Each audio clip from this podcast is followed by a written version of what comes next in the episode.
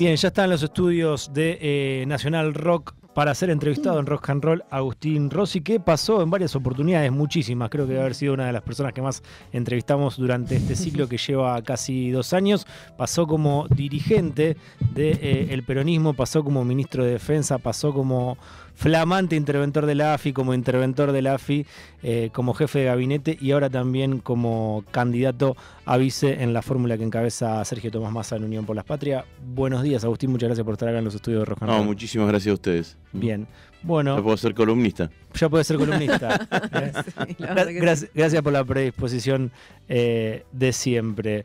Eh, bueno, yo quería empezar yendo para atrás. ¿Qué, qué, qué pasó eh, en ese Agustín Rossi que es ingeniero civil que se mete de concejal en Rosario en la política? ¿Por qué sos político? ¿O por qué te dedicas a la política? Ah, bueno, mucho antes, ¿no? Yo... La militancia, claro. No, qué sé yo, no sé. Eh, mi primer libro de política lo leí a los 12 años. Así que mucho antes que ser concejal, que tenía 27, 15 años antes. Me llegó a mis manos por un tío que tenía una pequeña editorial, un, un, una de las historias más románticas del Che, eh, la historia esa que, que contaba los viajes por América Latina, los viajes en moto hasta llegar a Cuba.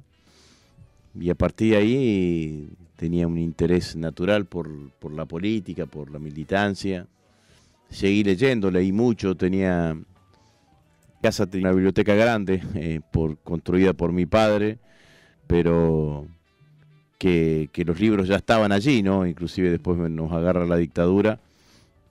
Así que hice toda esa etapa y leí mucho de historia, tenía la colección de historia completa de José María Rosa en ese momento, que ya estaba en mi casa, así que me, resultaba muy fácil ese acceso. Y cuando llegué a Rosario en el año 76, 77, eh, fue el primer año de, la dictadura, eh, llegué para estudiar ingeniería. había muy poca actividad política, era semi-clandestina la actividad política en ese momento, eh, pero circulaban. y yo seguí, seguí leyendo, ¿no? Y, y, hasta que finalmente me terminé mm, ¿Qué leí? Leí Jaureche, leí Hernández Arregui, leí Scalabrini Ortiz, eh, leí algo de Perón y hasta que terminé incorporándome un primo mío que hoy es viceministro de, Defensa, Sergio Rossi, eh, me, invitó a una reunión de un grupo chiquito de juventud peronista allá por el año 80, 81 y ahí empecé a militar. Eh, Agustín, y mm, decías, llegué a Rosario, ¿qué es lo que... Eh, ¿Cuánta es la distancia de, de, Vera a 420, 420 kilómetros. Era, en el colectivo era viajar toda una noche. era más o menos 8 horas de viaje en colectivo. Eh, mm, y, por qué ingeniería civil? Pues me gustaban las matemáticas. Cuando estaba en la secundaria eh, yo. Nací en una familia de clase media, mi papá abogado, mi mamá docente, y era que, yo ya tenía claro que terminaba la secundaria y, que me tenía que elegir una carrera, tenía que irme a estudiar, tenía que irme de Vera o a Santa Fe o a Rosario, dentro de la provincia, o a Resistencia, Corrientes, digamos, ¿no? que eran los lugares, los centros universitarios más cercanos a, mi hogar. ¿no? Y, y bueno, tenía que decidirme qué, qué hacer. En general no, no, tenía dificultades de comprensión en, durante, la, durante la escuela secundaria. Eh, de hecho, fui mejor alumno cuando de, mi promoción, pero me incliné por las matemáticas. Me parecía que, me, parecía que era lo que más me atraía, lo que más me, gustaba. Sentía que tenía facilidad para la cuestión, después no me fue tan fácil, no me resultó tan fácil eh, en los, los, inicios de, dentro de la Facultad de Ingeniería de Rosario. Eh, pero bueno, encaré para ahí y ahí me quedé. ¿Y por qué el peronismo? Por la historia, ¿no? Por, yo accedí al peronismo por la historia. Eh, no nací en una familia peronista.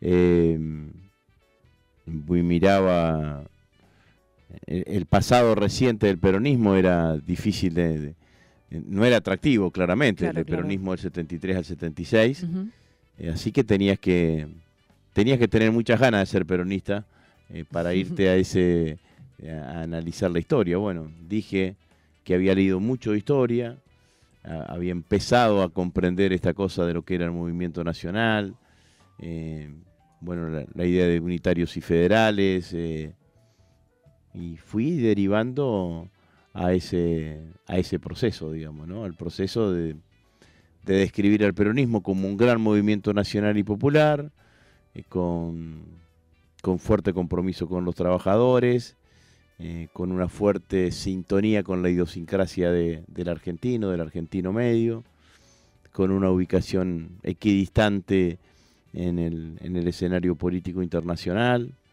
Bueno, a partir de ahí más o menos me, fui ubicando. ¿Y qué ves ahora hacia atrás o, cómo analizás esos inicios y este presente que eh, te lleva a ser candidato a vicepresidente, nada más y nada menos? Ya fuiste candidato a presidente, pero bueno, ahora te, toca. Precandidato, nunca fui candidato. Nunca fuiste candidato. fui pre-precandidato, digamos, nunca, nunca... Desde el punto de vista personal, digo, has recorrido un largo camino, ¿no? Porque eh, tampoco no fueron, tampoco esos años estudiar en Rosario era fácil, ¿no? Mm. Porque eran los años de dictadura. El, estudiante del interior estaba estigmatizado porque las pensiones, yo fui a vivir en una pensión, dormíamos cuatro o cinco en una misma pieza cuando llegué desde Vera éramos medios estigmatizados y sobre todo si tenías pelo largo y barba, que era mi look en ese, en ese, en ese momento. Eh, la sociedad rosarina estaba cerrada, estaba bastante cerrada, era, todos se miraban un poco más de lejos, así que... ¿Y cómo lo enfrentaste a ese prejuicio o a esa distancia? De a poco, juntándote con los pibes del interior, mi, mis primeros amigos en la facultad eran eh, dos o tres santafesinos, un santiagueño.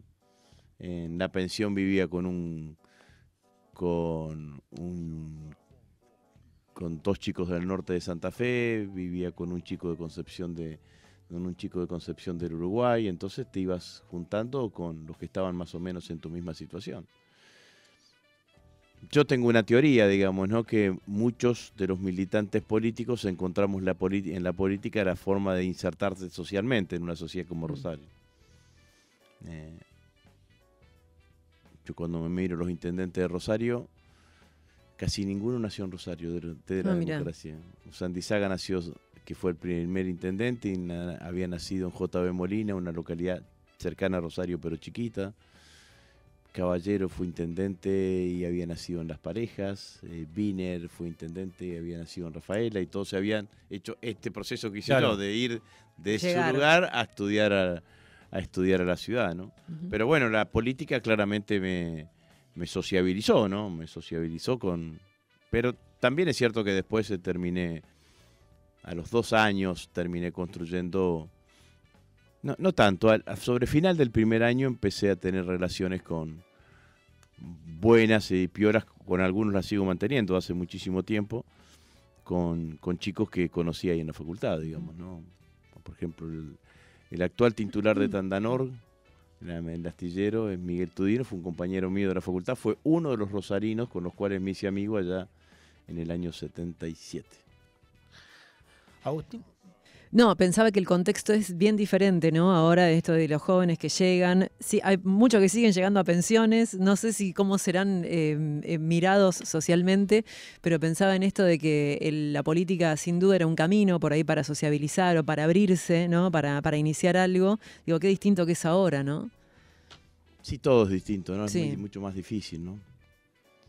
También ya en ese momento, cuando yo pues, fui a estudiar, cada vez eh, los chicos que íbamos a pensiones éramos pocos. En general, el chico del interior que iba a estudiar a las grandes ciudades era un chico de, mediano poder, de que su familia de mediano poder adquisitivo. Entonces, la mayoría de mis compañeros del interior, los papás les alquilaban un departamento, se juntaban dos o tres para alquilar un departamento.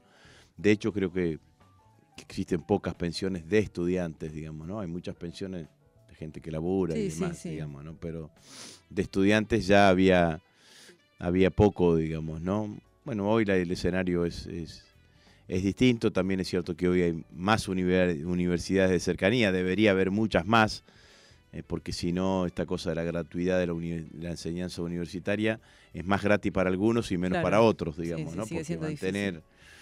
Eh, en Santa Fe al menos, digamos, un chico del interior mantenerlo en la ciudad de Rosario te sale casi como un sueldo. Claro. Entonces es, no, no, es, no es una cuestión fácil. De hecho, yo en tercer año de la facultad ya empecé a trabajar. Y trabajaba en una empresa y después daba clases, siempre me la trataba. ¿Clases de qué dabas? buscas? Y le daba clase a los que sabían menos que yo de matemáticas. Preparaba alumnos para el ingreso. ¿eh? Lo hemos hecho, sí, todos eso. Todo, preparaba para el ingreso, matemáticas, ¿Tenía bastantes alumnos? Y me la rebuscaba bastante, ¿no? Y daba clase todavía hasta el 81, 82 había examen de ingreso y había un instituto eh, que, que preparaba y tenía muchos alumnos y bueno, y ahí yo era docente. Docente de matemática, de física, eh, también preparaba a los alumnos de arquitectura en, estructuras, eh, que eran las cosas que por ahí le, más les costaban a ellos. Pero me la rebuscaba, sí, sí, sin duda. ¿Y cómo llegás a, concejal? ¿Cómo llego a concejal? Nosotros eh, empezamos a militar durante la dictadura, el golpe, tuvimos esta cosa de la derrota del peronismo en el 83, entonces los jóvenes vivíamos una cosa contradictoria, ¿no? Porque había esta cosa de que el pueblo nunca se equivoca, el peronismo nunca había perdido ninguna elección democrática y bueno, la perdimos, pero al mismo tiempo disfrutamos todos esos años de primavera democrática, ¿no? Que fue, fue, fue notable, ¿no? Para nosotros poder salir a la calle sin documentos eh, era, era ya un, logro democrático, ¿no? Y bueno, el, el acceso justamente al rock nacional, que se empezó a escuchar en las radios con la guerra, con la guerra de Malvinas. Hasta, ese momento era, era una cosa media semiclandestina, digamos. bueno, en Rosario además, bueno, fue todo el surgimiento de la trova rosarina, en esa misma época, con, con Juan, con Fito, con Juan Baglietto, con Fito, bueno, todo eso también tuvo todo un impacto y bueno, disfrutamos de todo eso, de esa primavera democrática y pierda el peronismo, en el, interior del peronismo se da un gran debate, que los mariscales de la derrota, quiénes fueron los responsables y demás, y nosotros, que éramos un grupo de juventud peronista, nos unimos con varios grupos de juventud peronista y armamos una organización única de juventud peronista. Y desde ese lugar participamos de el proceso que termina con Cafiero gobernador de la provincia de Buenos Aires y Menem presidente, que se llamó Renovación Peronista, el proceso de la Renovación Peronista, que era lo que venía a, terminar con, lo viejo del peronismo, con esa cara que había presentado el peronismo en el 83, que era una cara muy ligada a la derecha, digamos, ¿no? Porque Alfonsín decía voy a derogar la ley de autoamnistía y Luder decía continuidad del Estado, digamos, ¿no? Entonces, claramente. Y bueno, y fuimos a artícifes bastante importantes de todo ese proceso en la ciudad de Rosario y en esa negociación terminé encabezando en el año 87 la lista de concejales de Rosario, tenía 26 años, 27 años. Eh, había una fuerte participación juvenil, eh, habíamos recuperado parte de jóvenes, los jóvenes en el 83 se identificaban con dos figuras, mayoritariamente con Alfonsín y muchos con Oscar Allende, el viejo dirigente del partido intransigente. Allende no se vende, era la consigna de los, de los pibes de la juventud intransigente, tenían mucha presencia universitaria. Y nosotros para enganchar un pibe era, nos costaba muchísimo, digamos, ¿no? Eh, y bueno, la renovación permitió eso y se armó una juventud renovadora. Patricia Bullrich era una de las líderes de la juventud renovadora junto con con el Cancagullo, que ya falleció, Jorge Argüello. ¿Qué recordás de, esa Patricia Bullrich? ¿Relaciones? ¿Tuviste...? Muy poco, pero tuve relación con ella, tuve reuniones, sí. Ah, bueno, estaba a la izquierda de Estaban todo, ahí, te corría por la izquierda Mira, todo el tiempo, digamos. Era la, la fracción más, digamos, había una fracción más moderada quizás de, de lo del- de la renovación, que era, que era Carlos Grosos, el dirigente que fue jefe de gobierno de la Ciudad de Buenos Aires, y había presiones que estaban a la izquierda de Grosso. Una de ellas era Bullrich, sin duda. Estoy muy ansioso por meternos en los temas de coyuntura, pero para darle mm, un, cierre. ter- para terminar, Argüello encabezó la li- por la, eh, por la renovación peronista la lista de concejales en, en Buenos Aires Sí. y yo encabecé la lista de concejales en Rosario y éramos cada uno referentes de la juventud peronista en ese momento. Me interesa mucho, antes de meternos con la actualidad, eh, cómo llega Néstor Kirchner a, a tu vida, a través de un llamado telefónico, de una carta quizás en ese momento, de un encuentro, de una reunión, de un intermediario. No, no, llegó por voluntad nuestra. Nosotros, yo había vuelto a ser concejal, yo fui concejal del 87 al 91, después eh, Menem y Reutemann me hicieron recibirme, porque me faltaban dos materias, y estuve militando, pero más ligado a la actividad privada. ¿Te alejó eso de la Sí, política? no ocupé ningún cargo en el menemismo, ni con los gobiernos provinciales, ni de Reutemann, ni de Obey. Eh, estaba dedicado a la actividad privada. Eh, no voté la reelección de Menem, milité a la distancia eh, por Don Álvarez, era la, la- la fórmula del frepaso, pero no voté lo de Menem. Sí voté Dualde contra De la Rúa, y en ese momento, en el año 2000, eh, me, me- me invita un dirigente político de Rosario, me invita a participar junto con él en su en una lista de concejales que estaba armando y fui candidato a concejal. No llegué porque quedé en la puerta y después uno renunció y terminé llegando en el 2002. Yo llegaba cuando el tachín tachín era que se vayan todos, que se todos, que se vayan Sí. todos, digamos. Eh, y bueno, 2002.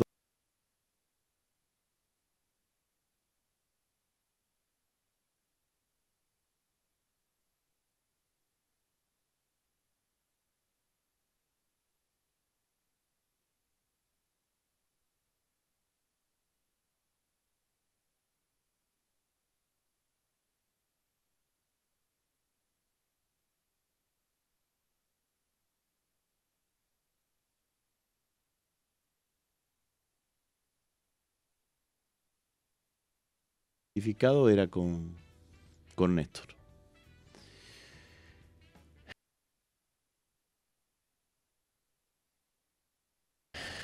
Y yo sabía que Jorge Arguello estaba con, con Néstor y nunca había perdido esa relación que contaba recién.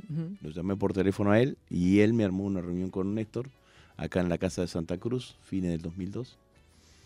Y bueno, y de allí empezó la relación con Néstor y yo terminé siendo su coordinador de campaña en el, en el 2013 en Rosario. De hecho, un día hace poco le contaba a Cristina que en esa campaña ella fue por nuestra fórmula, la fórmula Kirchner Scioli a cerrar la campaña en, en Rosario y, y yo fui el locutor de ese acto.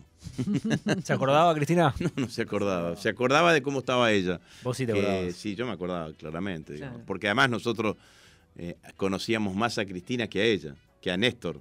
Porque Néstor era un gobernador del sur, Cristina Claro. era Claro. la que Tenía relevancia. en- te- tenía, salía en los medios y tenía un discurso potente que te interpelaba, que te, te, te acercaba a eso, digamos, ¿no? Pero, pero no, ella sí se acordaba de, de ese momento y bueno, a partir de ahí empezó todo, digamos. ¿no? Bueno, ya que empezaste a hablar en un momento de, de 2001, te, te hacemos escuchar un audio de ayer de Dante Sica, quizás ya lo escuchaste, Ajá. que quiere bajar los convenios colectivos de trabajo, y después lo linkeamos también con, con Patricia Bullrich, porque es alguien que, que pertenece a eh, el asesoramiento de la candidata del PRO. La escuchamos a Dante Sica. distintos instrumentos. Vender el concepto de ultraactividad temporalmente para hacer durante un tiempo un rush para que todos los convenios colectivos vuelvan a ponerse en, en condiciones No modernas. entendí, Eso después- no entendí. ¿Qué, qué sería ultra, ultraactividad? ultraactividad es un concepto que hay dentro de lo que es el- el- la ley de convenciones colectivas que te dice que los, todos los convenios colectivos tienen un tiempo de duración. Si pasa ese tiempo de duración y no hay un nuevo convenio, no se discute un nuevo convenio, Se mantiene el actual. Se mantiene el actual. Bien. Y sumamos a esto las declaraciones de la semana anterior de, de Ulrich. Vamos a dejar de pasar por un rato la de entrar al Banco Central y, mostrar la, bóveda, pero la de blindaje. Y esto de SICA, ¿qué, qué te genera eh, estas propuestas de Patricia Bullrich? Yo ayer tenía una reunión con, con chicos, eh, 300 chicos de un curso de capacitación de la Unión Ferroviaria. Todos pibes jóvenes, ¿no? Todos pibes que deben haber ingresado en los últimos 10 años al ferrocarril, a los distintos ferrocarriles, ¿no? Y, y claro, ese pibe ingresó con toda una cantidad de derechos eh, preestablecidos. Eh, tiene convenciones colectivas, tiene paritaria, tiene, tiene vacaciones pagas, tiene licencia por enfermedad, eh, tiene aguinaldo. Bueno, intenté transmitirle a todos ellos que todos eso- esos derechos son derechos que se consiguieron por lucha de los trabajadores, peronismo mediante, en años de historia. Eh, que no están en ninguna constitución nacional, no están en la constitución nacional, que son leyes, algunos son decretos y que te los pueden eliminar fácilmente. Y que lo que está en juego en estas elecciones es, clara- es claramente, eh, eh, una de las partes que está en juego es claramente esto que significa lo que, lo que vienen planteando los candidatos de la derecha, fundamentalmente Bullrich, que es quitarles a los, a los, a los trabajadores derechos consagrados. ¿no? Y le daba un ejemplo, que, fue, que es el ejemplo del aguinaldo. Eh, eh, Perón crea el aguinaldo en, en 1944 cuando era secretario de Trabajo y Previsión por decreto. Como era por decreto, muchas empresas no lo cumplían. Entonces, en 1946, cuando asume, una de las primeras leyes que manda al Parlamento es el aguinaldo. Uno pensaría que fue votado con Claro. levantando las dos manos por todos. No, mentira, no fue así. La derecha en ese momento, conservadores, radicales y radicales conservadores, votaron en contra del aguinaldo. ¿Qué argumento decían? ¿Por qué te voy a pagar 13 meses si trabajas 12?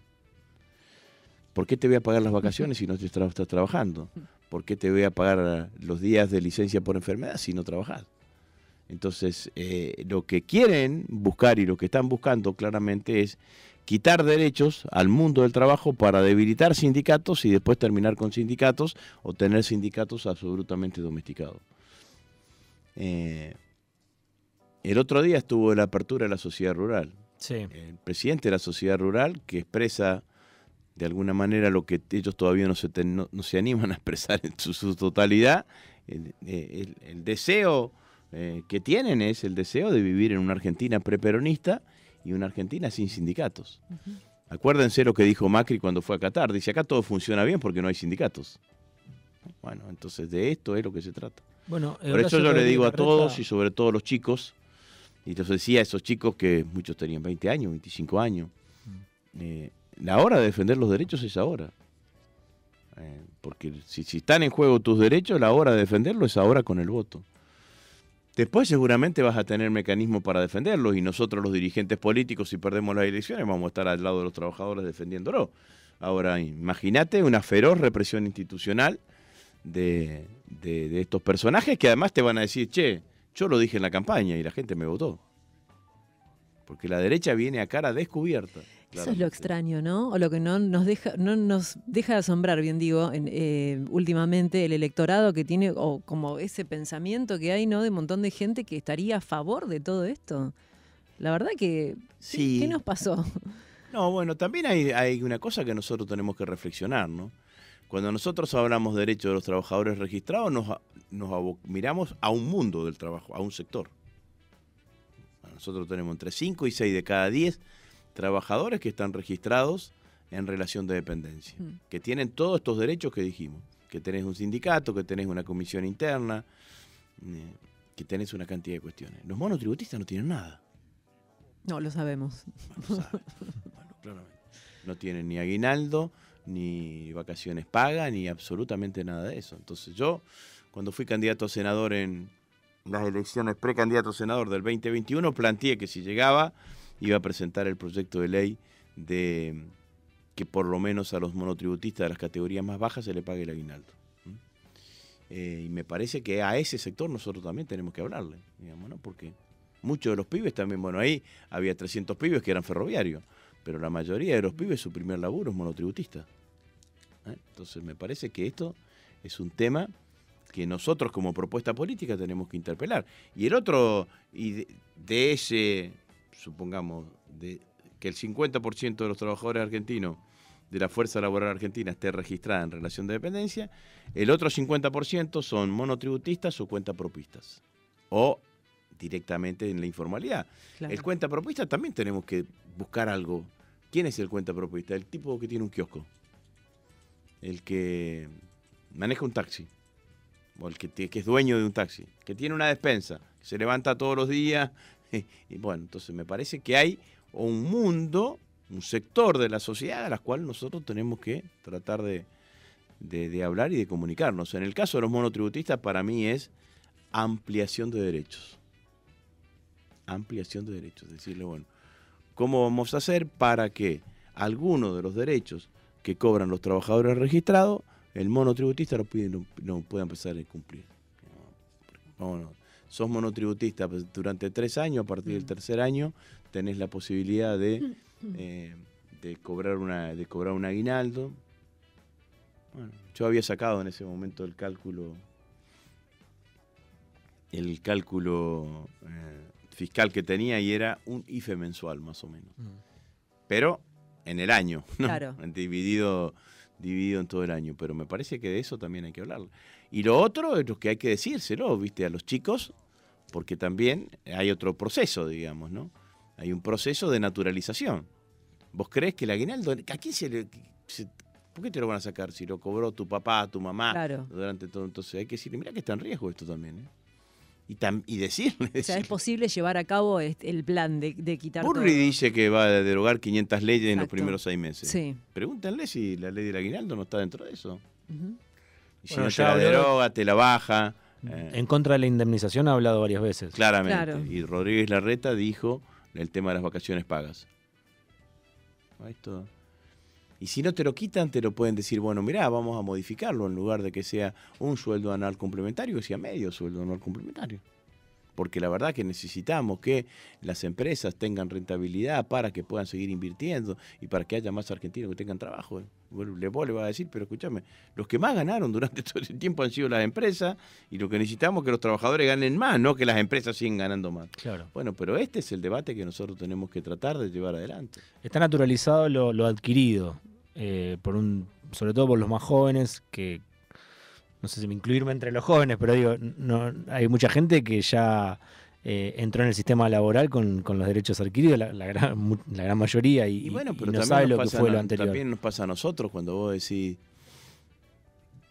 ¿cuánta- ¿cuántas mujeres jóvenes pueden estar cobrando la asignación universal por hijo? Ya cumplió 15 años la asignación universal por hijo.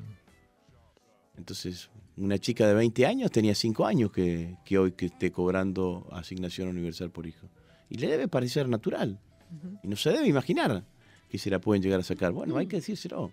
Y esto no, eh, no es campaña del miedo, porque ellos te acusan con, de, campaña, de campaña del miedo. La verdad que lo están diciendo ellos. Lo que nosotros tenemos que hacer es visibilizarlo.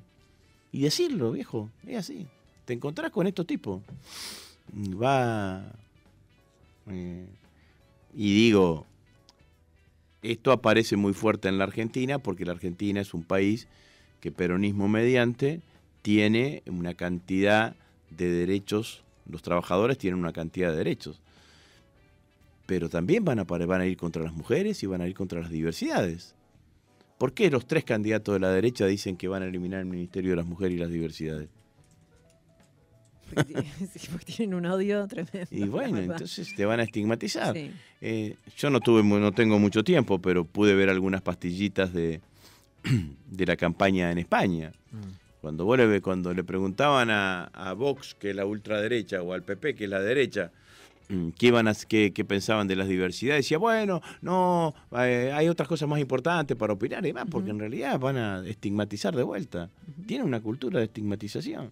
Agustín, en lo conceptual está claro lo que expresa Bullrich, que a diferencia del 2015 ahora te dicen lo que van a hacer eh, y no son promesas como bajar la inflación Sí. o, mm, eliminar eh, el impuesto a las ganancias, pobreza cero, etcétera. Eh, ¿Cómo la ves a, Bullrich eh, cuando habla de economía? Eh, ¿La ves, bueno, voy a decir si la ves sólida, pero no sabe un pepino de economía, no sabe nada. La verdad que no sabe nada, creo que le tiran cliché y ella agarra y, y como está todo el día dando reportajes de un lugar al otro, dice cualquier verdura, ¿no? Pero la verdad que yo creo que, que tiene una debilidad conceptual en, todo lo que significa, en términos generales, lo que significa el funcionamiento del país, que es enorme, ¿no? Una improvisación, es una improvisada Bullrich. Una audaz.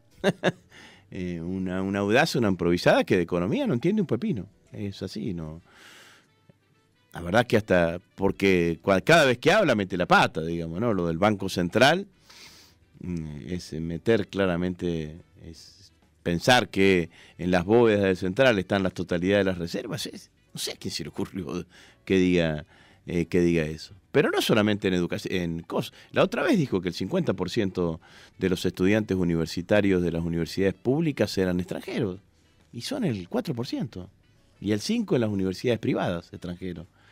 Entonces, dice cualquier verdura, también hay que decirlo con claridad. Yo, por casualidad, vi cuando dijo lo del blindaje en La Nación Más, ¿no? También, eh, cuando van solamente a los reportajes, a, a los medios de comunicación, en donde los periodistas ah, es muy bueno, le dice uno de los periodistas. Claro, le dice, co- como, el otro dice, che, blindaje, eh, pero eso, Claro. 2001, ¿viste? Pero, pero eh, cuando van a los medios de comunicación, en donde son todas eh, centros eh, y, y no, no los interpelan, no les repreguntan, bueno, entonces pueden decir cualquier cosa. Bueno, bueno, esto es, eh, es así. ¿Se imaginan una propuesta de blindaje? ¿Qué significa? Ir al fondo a pedirle más plata para estar más endeudado. Es una locura. Sí. Nosotros estamos parados claramente en otro lugar, hay que sacarle, que tratar de sacarnos encima al fondo pagándole la deuda que tenemos y chau fondo, digamos, ¿no? Pero bueno, esto es lo que pasa. Es una gran improvisada, Bullrich, es una gran improvisada. Siempre pienso que cuando uno dice algo o hace algo en cualquier ámbito, en el privado o en el público, eh, una respuesta es es porque puede también, ¿no? Eh, hay un componente que es importante, que es el que usted dice, bueno, cuando va a los lugares donde le queda más cómodo, nadie le- repregunta de ninguna manera, pero también hay, insisto, como una audiencia que responde a eso, que no tiene idea.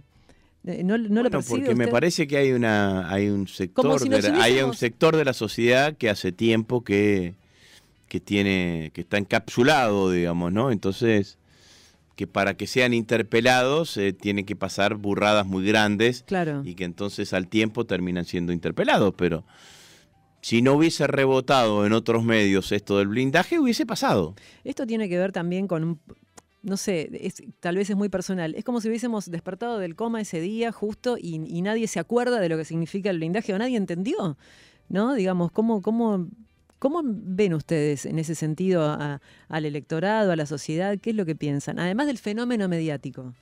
Bueno, hay un sector del electorado que ya tiene posiciones predeterminadas. Mm. Entonces, eh, en general, me parece que Bullrich siempre le termina hablando a ese sector del electorado. Eh, y con un cliché muy, muy, muy simple, que es el antiperonismo, el antitrabajador, el antisindicalismo. Estas son las cosas que fundamentalmente eh, termina diciendo Bullrich. Entonces, después vuelvo a decir, eh, va a los medios de comunicación y le dicen, le hacen dos o tres preguntas y ella contesta lo que se le ocurre, digamos, ¿no? Entonces, si vos seguís la serie del blindaje, ella primero va a la rural y dice, eh, no, nosotros ya tenemos acordado quién nos va a dar los Sí, sí. dólares. Eh, yo te lo puedo decir, obviamente. Después alguien le dijo, escúchame, sos candidata a presidenta. No Tenés podés decir. decir que, quién- que, que tenés acordado los dólares, no puedo decir, ah, bueno, entonces digo lo del blindaje. Acordamos con el fondo que nos va a blindar, ¿viste? Entonces, Claro. es toda una detrás de la otra, eh, paparruchadas y una, una, una fuerte, un fuerte sentido, ¿no? De, de, de, de- de no, de no saber, de no comprender. Entonces, yo creo Yo que ahí que también hay una, hay una ventaja notable de Sergio, ¿no? De Sergio Massa. Mm. Porque su dimensión de, de estadista eh, cuando lo mirás, decís, bueno, a ver, de los precandidatos, ¿quién te transmite la idea de que más conocimiento del Estado, más, eh, más, eh, más, eh, más certezas, mayor capacidad de gestión? Tiene, le saca distancias importantes al resto. ¿Te imaginas un debate entre, bueno, no sé si entre Sergio Burrich o entre Sergio y, Horacio Rodríguez Larreta? Seguramente va a haber. Bueno, me parece que están reglamentados los debates, así que seguramente va a haber. Ahora cuando terminen las pasos. Y eso de que se dice que a, ustedes le conviene más que gane Ulrich a que gane Larreta, eh, ¿vos analizás esos factores de cara a un posible balotaje o a una ah, general? Algunos dicen eso, yo no estoy tan convencido. Ahora que me parece que nosotros lo que tenemos que hacer es tratar de, transmitir lo nuestro, ¿no? independientemente de los candidatos que tengamos enfrente. Tenemos una ventaja, nosotros solamente miramos a ellos, ellos se miran, nos miran a nosotros y se miran entre ellos, digo, el que sea el candidato de Juntos por el Cambio con mi ley. Mm. Para nosotros es un proyecto dos proyectos políticos, independientemente que el proyecto de la derecha está dividido en dos candidatos, en el candidato de Juntos por el Cambio y en mi ley. Entonces nosotros vamos a hablarle al conjunto de la sociedad sabiendo que tenemos esto acá. Ellos también tienen una competencia entre ellos. Estoy seguro de eso, digamos, ¿no? Que si hay, si hay un espacio político que tiene garantizado lugar en el balotaje, somos nosotros. Después ellos tendrán que discutir entre mi ley y Juntos por el Cambio, quién es el que está dentro del balotaje. Así que en ese sentido, me parece que sin ninguna duda que, que que nosotros tenemos que enfocarnos en nosotros mismos y tratar de, ver de cómo entusiasmamos eh, a, ese, a, ese ciudadano que, está escéptico, ese ciudadano que quizás no va a votar o que vota en blanco. Eh, Vos ya lo ves. Eh, nosotros tenemos un adversario electoral y tenemos un tema acá que es, que es despertar expectativas sobre ciudadanos argentinos que nos votaron en el 2019, que no nos votaron en el 2021 y que queremos que nos vuelvan a votar en el 2023. Ya te ves en el balotaje con Unión por la Patria. O sea, decís que es el sector que tiene garantizado el balotaje. Sí, seguro. Vamos a ganar las pasos. Va, yo estoy convencido que Massa va a ser presidente.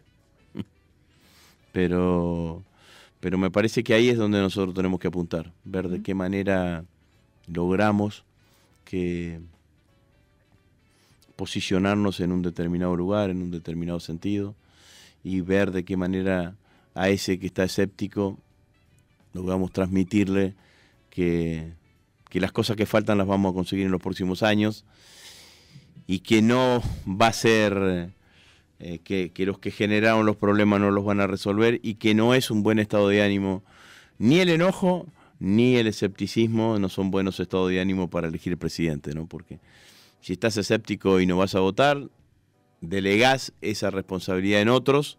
Y si estás enojado, nunca es bueno tomar ninguna decisión estando, estando, estando enojado. Yo creo que hay que ir a votar para elegir presidente con el corazón y con la cabeza, digamos, ¿no? Porque es una elección que determina la vida nuestra durante los, próximos, durante los próximos cuatro años. Y en ese marco, bueno, una vez que está electo el candidato a presidente, si no te gusta, anda a llorar al campito, digamos, porque las decisiones que se toman van en ese sentido.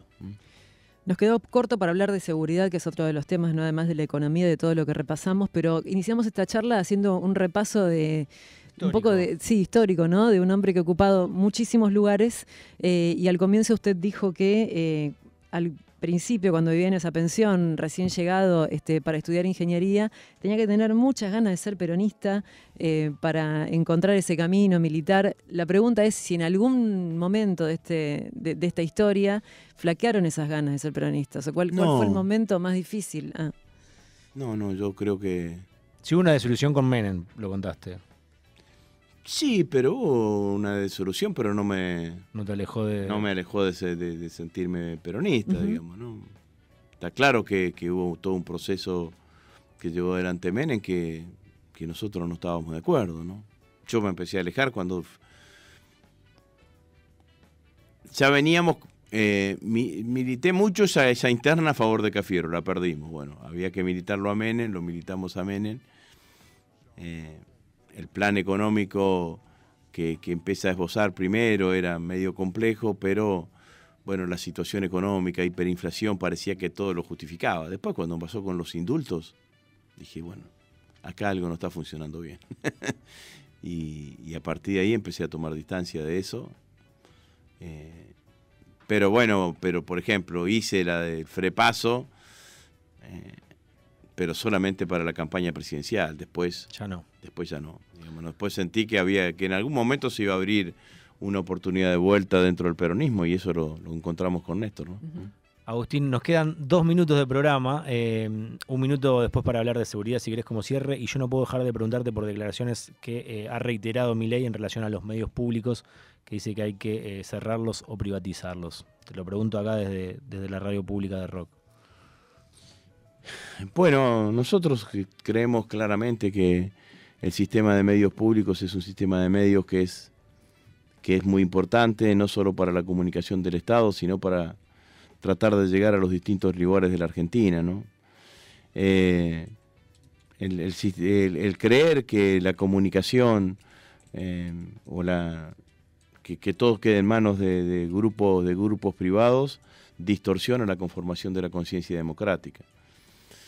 Yo sigo pensando que las posiciones dominantes distorsionan la conciencia democrática y los medios públicos para nosotros es, claramente la posibilidad de interferir en ese debate con una voz distinta y con una amplitud de voces. Eh, bueno, sería muy triste todo eso, digamos, ¿no? Porque eh, eh, los ni siquiera vienen a Inclusive cuando, cuando uno lo escucha a Macri, por ejemplo, hablar sobre aerolíneas, no te dice la voy a privatizar, te dice la voy a cerrar.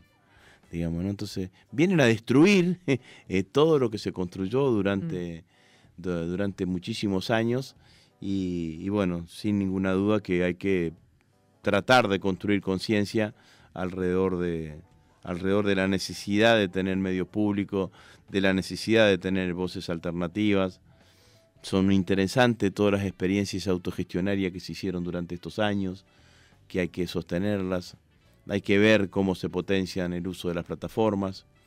Bueno, nosotros vamos a estar siempre, yo voy a estar siempre en ese lugar, así que eh, trataremos que esto no suceda. La verdad que lo dice Mirei que tiene pocas ganas, pocas chances, creo yo, hasta esta altura, pero Lombardi dice algo parecido. Eh, así que hay que estar muy atento a todo eso, digamos, ¿no? Mm. Bueno, tenemos que despedir, pero no sé, no es para en, un tuit hablar de, seguridad, me, imagino, pero ¿querés algo aportar no, algo? es uno de los temas que nosotros tenemos que ocuparnos y preocuparnos, ¿no? Porque la verdad que la inseguridad que existe, existe en distintos niveles, hay una cuestión contra el narco que a mí me pesa muchísimo porque es en la ciudad de Rosario y hay que luchar contra todas las organizaciones narco, pero también está la inseguridad diaria y cotidiana que sufre el conjunto, gran parte de la sociedad, y sobre todo lo que la terminan sufriendo son los sectores populares, ¿no? Entonces cuando un chico va a laburar y le afanan, le afanan la mochila eh, a las 5 de la mañana porque va a laburar, eh, o el celular y demás, bueno, todo, todo ese tipo de cuestiones nosotros tenemos que abordarlo porque generan una sensación de legítima insatisfacción de la sociedad que no es buena. Y bueno, hay que trabajar y trabajar intensamente en ese sentido. Bueno, nos encontramos nuevamente después de las pasos, Agustín. Bueno, con todo gusto. ¿eh? Una nueva gracias por la media luna. Muchas gracias. hay que ganar las pasos. Quedan cosas pendientes. A los que ganan las pasos eh, los invitamos con, con media luna. Nos dijeron que no estabas comiendo harina. Ah, mentira, mentira. mentira, mentira. Quería quedar bien.